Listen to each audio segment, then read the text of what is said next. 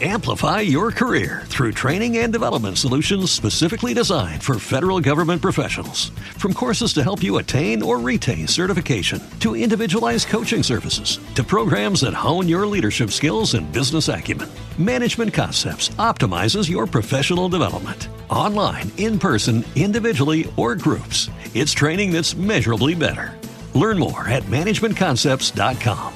That's managementconcepts.com. días, soy Carmen Enit Acevedo. Hoy es lunes 14 de octubre del 2019 y estamos en Noticias con Café. Aquí en Buen Vecino Café ya tengo mi café en mano y vamos a hablar un poco de lo que está pasando en el país y de lo que va a pasar mañana en el Tribunal Supremo de Estados Unidos. Y antes que todo voy a darle la bienvenida a mi amiga Carmentita Camacho que anda por ahí. Qué bueno que estás, amiga, hace días que no sé de ti. Edith Martínez Centeno, todo el mundo en la casa hoy, todo el mundo se supone que hoy está libre porque en Puerto Rico eh, se celebra o realmente, en mi caso, conmemoramos el pasado sábado, el Día de la Colonización y Conquista, lo que otros llaman el descubrimiento de América. Yo digo que es colonización y conquista porque ya habían pobladores en Puerto Rico y en casi todas las Américas cuando Cristóbal Colón vino aquí a colonizar y a conquistar. Así que bueno, vamos a empezar por el Tribunal Supremo. Y qué interesante que estemos conmemorando colonización y conquista y mañana en el Tribunal Supremo de Estados Unidos se va a atender un caso que tiene mucha importancia, no solamente para la inmediatez, porque la UTIER, la Unión de la Autoridad de Energía Eléctrica, le cuestiona al gobierno de Estados Unidos y lo hace vía la eh, en la esfera judicial los nombramientos de la Junta, de las personas en la Junta de Control Fiscal y sobre todo ese cuestionamiento también va a la yugular de lo que se conoce como los casos insulares, que es cuando el gobierno, el, la rama judicial de Estados Unidos trata diferente, aprobó que se trata diferente en esos casos insulares a los territorios versus a los estados. Ese caso mañana va a ser atendido por una joven abogada de Añasco.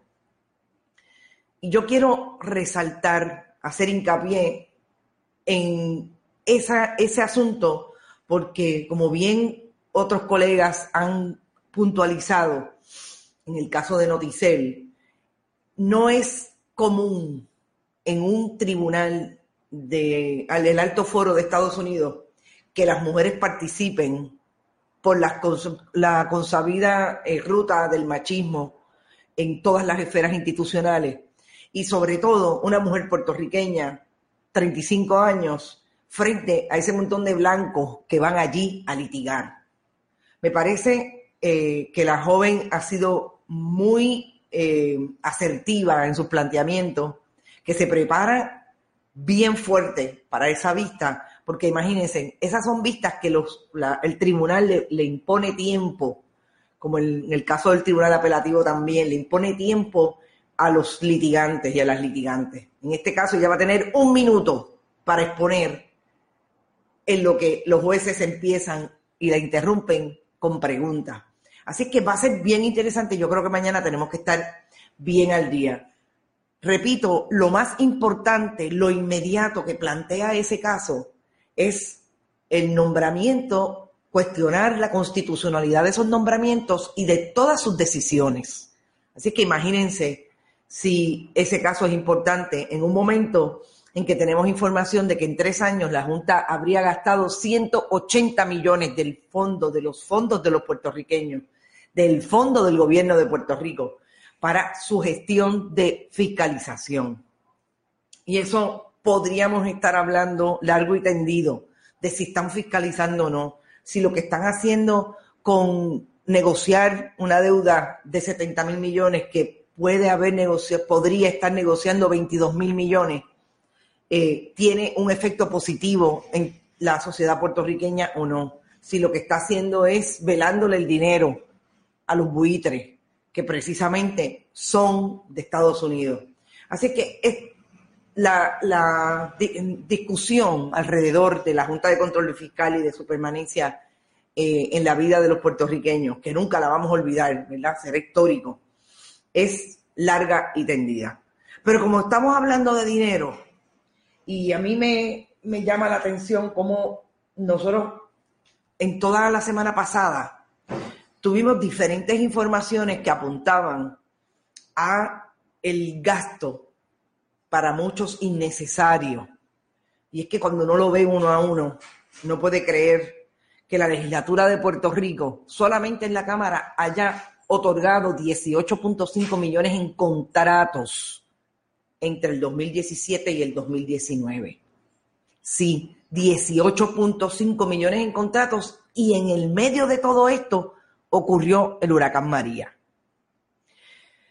El Nuevo Día hizo ayer un editorial bastante fuerte, haciendo, compilando lo que vienen trayendo, por lo menos hace dos semanas, desde su unidad investigativa, con relación a los contratos que se otorgan en la legislatura de Puerto Rico. Y porque yo lo quiero atar cuando vengo hablando de la Junta de Control Fiscal y del gasto que supone para los, el Fondo General la Junta de Control Fiscal. Porque ustedes saben que Johnny Méndez y el presidente de la Cámara y el presidente del Senado han intentado siempre establecer que ellos están en contra de la Junta de Control Fiscal precisamente por el gasto que supone. Y yo creo que en eso todos estamos de acuerdo.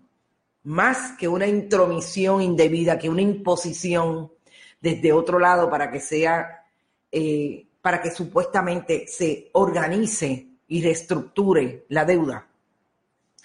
Más que eso, además de esos argumentos, también está el asunto de que tratan de organizar las finanzas del pueblo de Puerto Rico con el dinero del pueblo de Puerto Rico. Y es que lo que ha hecho la Junta, por lo que ha gastado ya 60 millones de dólares, es precisamente contratar un montón de abogados, un montón de especialistas que van al tribunal y moción tras moción, moción tras moción, hay gente que se ha llevado 10 millones de dólares en menos de seis meses. Así que se pueden imaginar el nivel de gasto. Porque mucho de lo que pasa en esos procedimientos es que los abogados y bufetes, para poder cobrar, pues alargan los procesos. Lo que se podría estar dando en seis meses, en tres meses, se alarga un año, año y medio, y cuando usted viene a ver es más la factura de lo que se ha hecho y se ha logrado, para finalmente llegar a lo mismo.